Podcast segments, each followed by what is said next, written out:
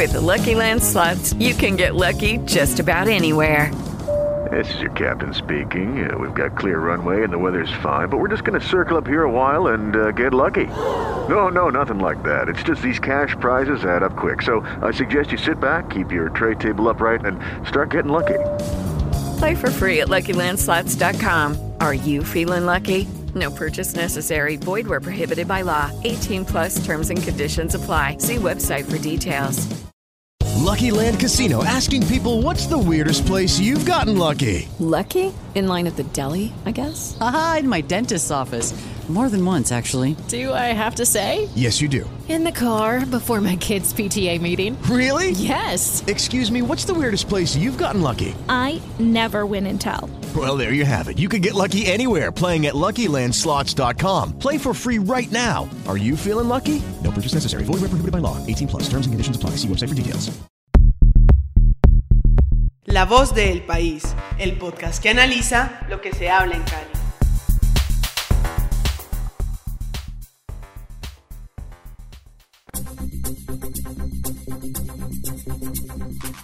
Comienza la vacunación para los mayores de 12 años. ¿Qué tan optimistas son los caleños frente a el futuro de la economía? Se lanza un nuevo candidato al ruedo de la política presidencial y los colombianos siguen cosechando oros en los Juegos Paralímpicos de Tokio.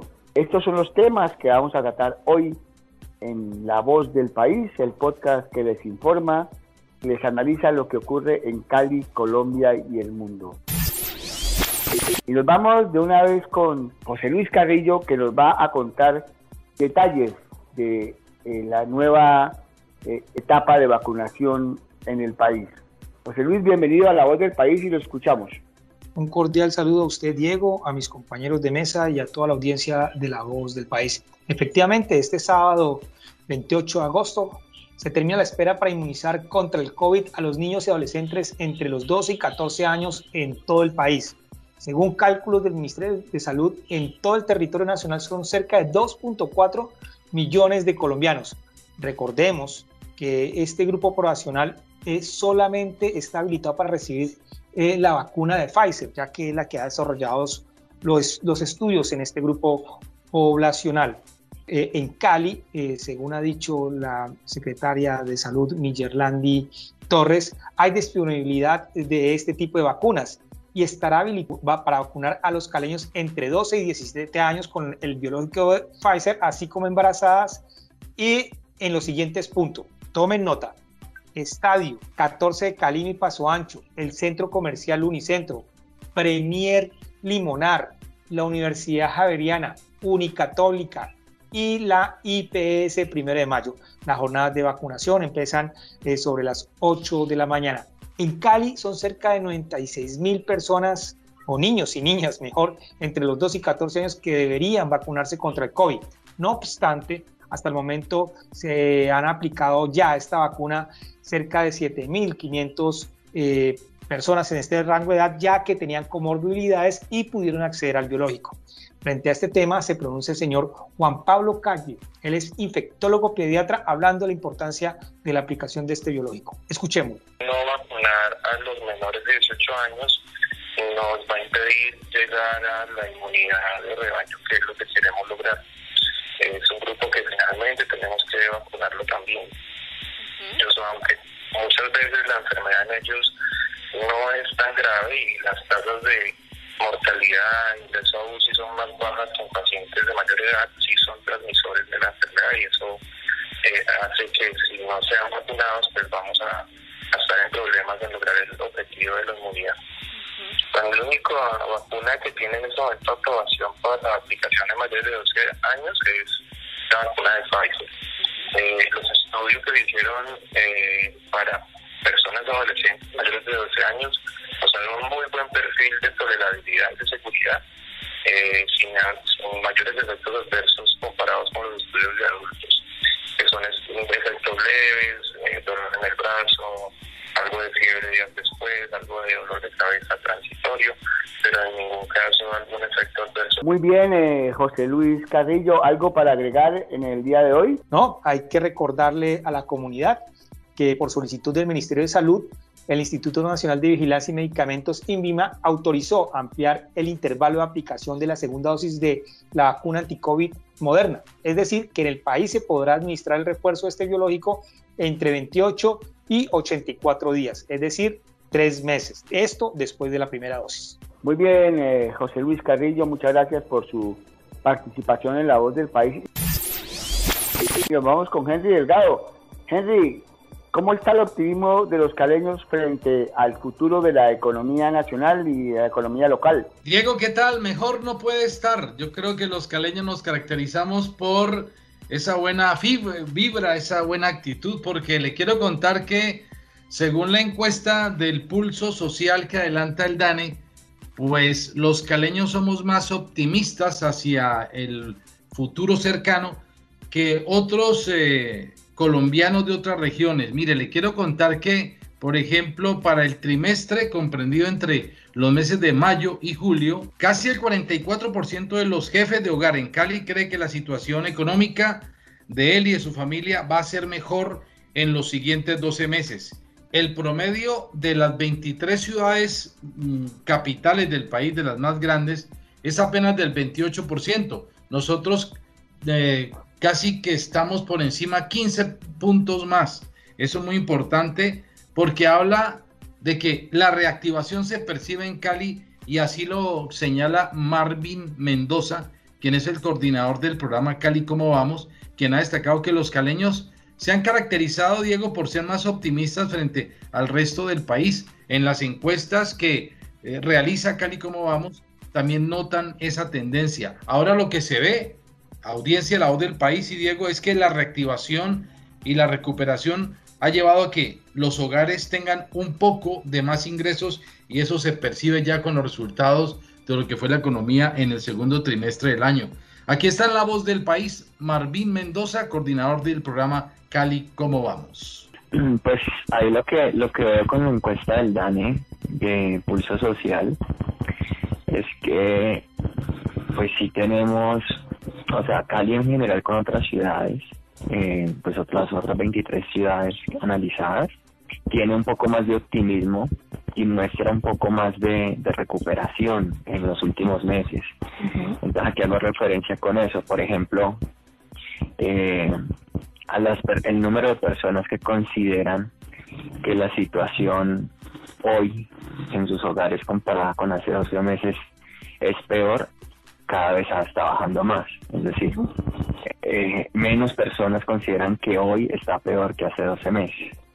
Y de hecho, cuando se compara esa cifra con las cifras del resto de, de, de analizadas, es un poco más baja.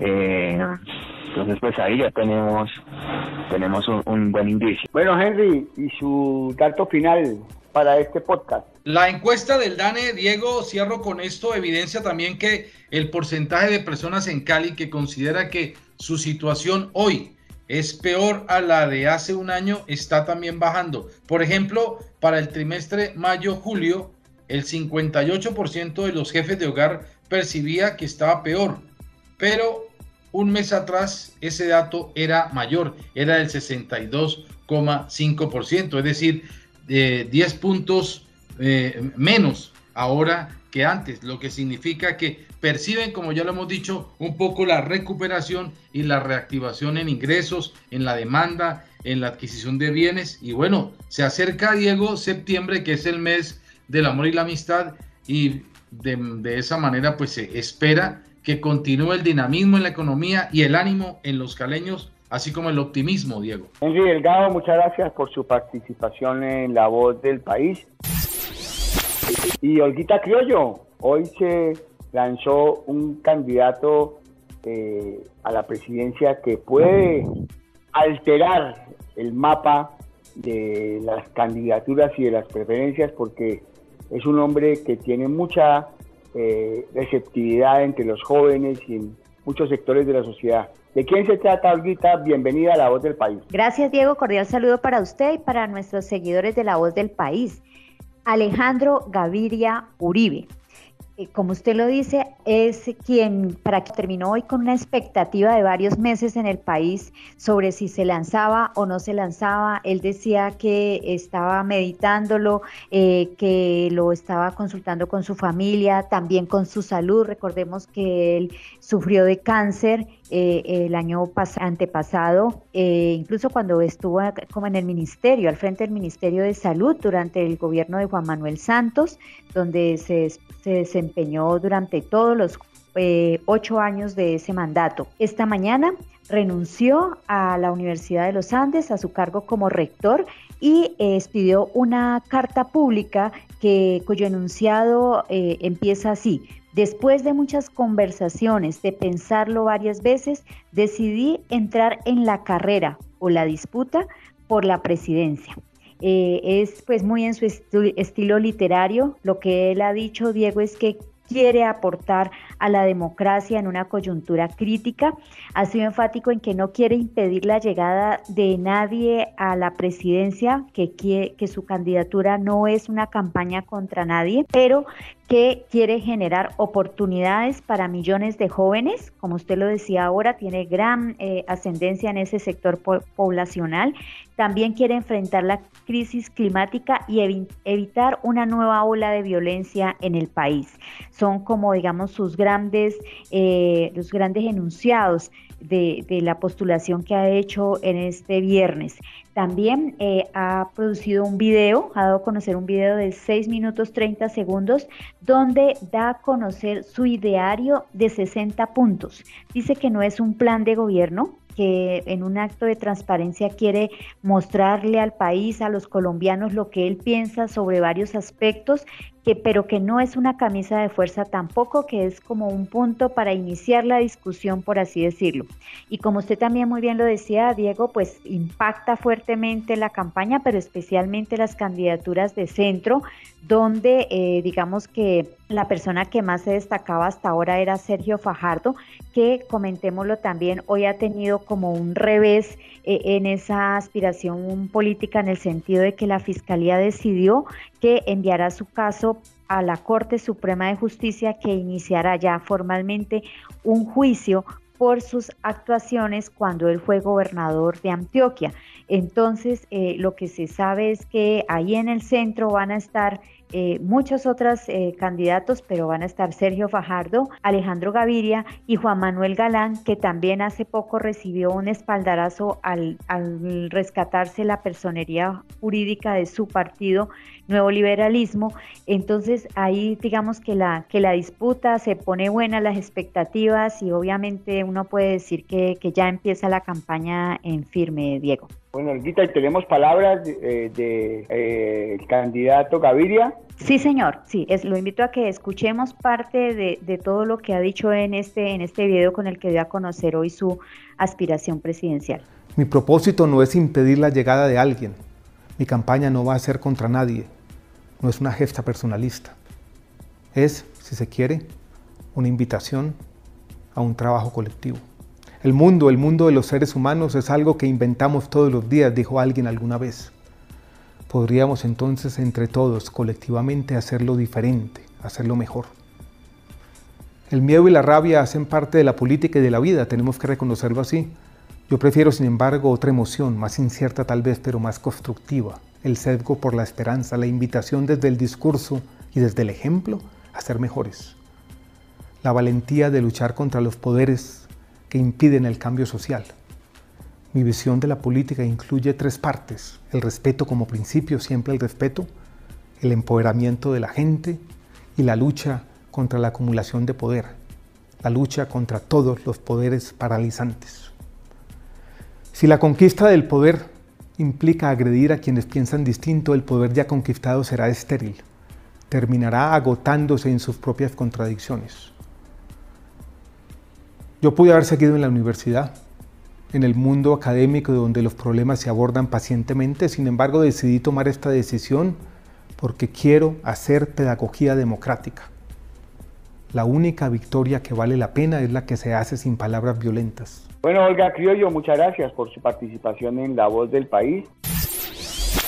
y nos vamos, finalizamos nuestro podcast en el día de hoy con César James Polanía. César, seguimos cosechando eh, medallas de oro y medallas de diferentes materiales en eh, los Paralímpicos de Tokio. Cuéntenos qué pasó hoy. Así es, Diego. Saludo para usted y mis compañeros y la audiencia del podcast. Pues la tercera jornada de competencias en los Juegos Paralímpicos de Tokio va a quedar para la historia, Diego, porque Colombia logró una presea de oro, una de plata, tres de bronce y cuatro diplomas paralímpicos. Ha sido un día lleno de gloria para nuestros paraatletas. El oro estuvo a cargo de un vallecaucano, él se llama José Gregorio Lemus, quien se llevó además el récord del mundo en el lanzamiento de jabalina. La plata quedó en manos de Mayerly Buitrago con lanzamiento de bala, quien además sumó un récord en las Américas. Y por su parte, Diego Dueñas por el paracycling, Luis Lucumí por el paratletismo de campo y Carlos Daniel Serrano de paranatación fueron la cuota de bronce en esta jornada de competencias. Y faltan más días, Diego, así que se prevén más medallas. Escuchemos qué fue lo que dijo el vallecaucano José Gregorio Lemos sobre esta felicidad tras conseguir el oro en Tokio. Pues la verdad, son, ¿qué le digo? Eh, emocionado, contento porque son mis primeros Juegos Paralímpicos, la cual yo creería que he sido bendecido por Dios, pues por poner personas en el camino que para que me ayudaran para poder, contribuir todo este proceso, tanto lo que es como el ministerio, el CPC, Indervalle, eh, también el profesor Alonso Mina, en especial mi profesor eh, Osmani García, mi familia, todo el personal que lo compone, porque pues no solamente es eh, los directivos, ¿no? También de eso están los fisioterapeutas, están los doctores, está el staff como tal de lo que es mm, Colombia que ha sido un apoyo fundamental para que todo esto sea posible. Ahí estaba José Gregorio, feliz, emocionado por lo que significa esta medalla que le deja a Diego, de acuerdo con el Ministerio del Deporte, 235 millones de pesos que sin duda van a ser útiles para el deportista eh, vallecaucano. Bueno, eh, eh, en la selección Colombia, pasando a otro tema, en la convocatoria ha habido algunas modificaciones. Eh, otro jugador de Millonarios, Andrés Ginás, una de las revelaciones de los últimos torneos, ha sido convocado. ¿Por qué, eh, eh, César? Sí, Ginás se ha sumado a Román, el otro jugador embajador que engrosa la, la, convocatoria de la Selección Colombia para esta triple jornada. Creemos, Diego, que esto obedece justamente a las limitaciones o inconvenientes que habrá desde las ligas de Europa que hasta ahora no se ha oficializado pero es muy probable que Colombia se pierda para este juego en La Paz y quién sabe si para los otros dos la presencia de jugadores como Davinson Sánchez, como Jerry Mina, y ahí entraría Ginás a, a, ocupar uno de los cargos de los defensas titulares de la selección Colombia, uno de esos puestos. Y también se perdería Colombia la presencia de Luis Muriel, de Luis Díaz, de Mateo Zuribe, de Juan Guillermo Cuadrado y de David Ospina. Así que el técnico eh, Reinaldo Rueda lo que hizo con el morfociclo, pues eh, hoy tiene sus resultados porque varios de los jugadores que estuvieron allí van a estar con la selección. Es una buena noticia para el jugador o el juvenil jugador de Millonarios. Muy bien, César, muchas gracias. Diego, hay, que, hay que mencionar alguna un datico antes, la ñapita ahí, como dice mi amigo Henry. Eh, Ronaldo ha vuelto a casa. Manchester ah, United anunció, Manchester United anunció que el jugador portugués quien ya fuera campeón de la Champions con el equipo inglés y también de tres ligas eh, allí en, la, en, el fútbol eh, del Reino Unido, pues ha regresado con la casaca del Manchester United, se hizo una transacción con la Juventus y bueno, un mercado loco no este semestre porque Messi para el PSG, eh, Ronaldo ha vuelto a casa y se presume que este fin de semana Mbappé engrosará las filas del Real Madrid. César Polanía, muchas gracias por su participación en La Voz del País. Gracias también a Henry Delgado, a Olga Lucía Criollo, a José Luis Carrillo. Saludo especial para nuestro productor Álvaro Pío Fernández. Y un agradecimiento especial, toda nuestra gratitud para ustedes, para quienes escuchan y comparten este podcast.